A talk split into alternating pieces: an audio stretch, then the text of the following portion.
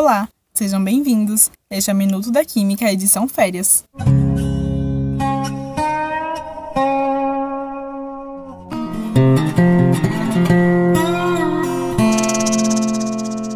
Hoje, no Minuto da Química, nós iremos falar sobre um assunto muito importante para a vida como um todo, ou mais especificamente, a pesquisa na área da bioquímica. Sabemos que tanto a biologia como a química são campos da ciência que estudam as reações que ocorrem nos sistemas vivos. Deste modo, embora a química biológica ainda seja uma área pouco explorada na atualidade, ela é muito interessante, uma vez que abre um leque de aplicações tecnológicas capazes de revolucionar a vida como conhecemos hoje. Um exemplo disso são as chaperonas moleculares e as suas interações com as proteínas. Mas e aí? Você já ouviu falar nas chaperonas moleculares?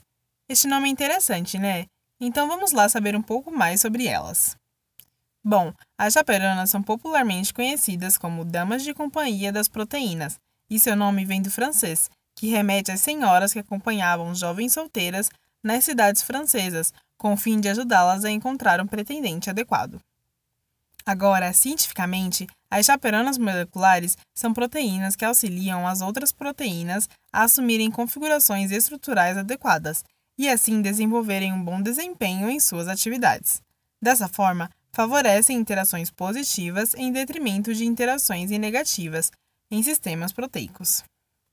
Nesse contexto, um exemplo de interações positivas é o enovelamento correto de proteínas, que consiste na transição de um sistema proteico inativo para a forma ativa de uma proteína, ou seja, é um processo químico no qual a configuração de uma proteína atinge seu estado estrutural funcional, o que permite que ela desempenhe suas atividades normalmente. Já as interações negativas costumam estar associadas ao mau enovelamento de proteínas. Quando as proteínas não assumem suas configurações estruturais corretas, podem acabar gerando agregados proteicos, que se depositam nos tecidos humanos e causam doenças conformacionais, tais como Alzheimer. Conseguiu perceber o quanto o bom funcionamento das proteínas é importante? Imaginem só quantas doenças poderiam ser evitadas a partir da ajuda das chaperonas moleculares nesses sistemas? Bem, mas as aplicações das chaperonas moleculares não param por aí. Muitos cientistas acreditam que o uso dessas maquinarias proteicas pode ser benéfico a diversos setores da sociedade. Um exemplo disso é o setor agrícola. O uso das chaperonas moleculares pode ser uma alternativa viável para se garantir a produção de alimentos no futuro. Nesse cenário, fica clara a relevância de pesquisas na área da química biológica para o desenvolvimento da sociedade como um todo.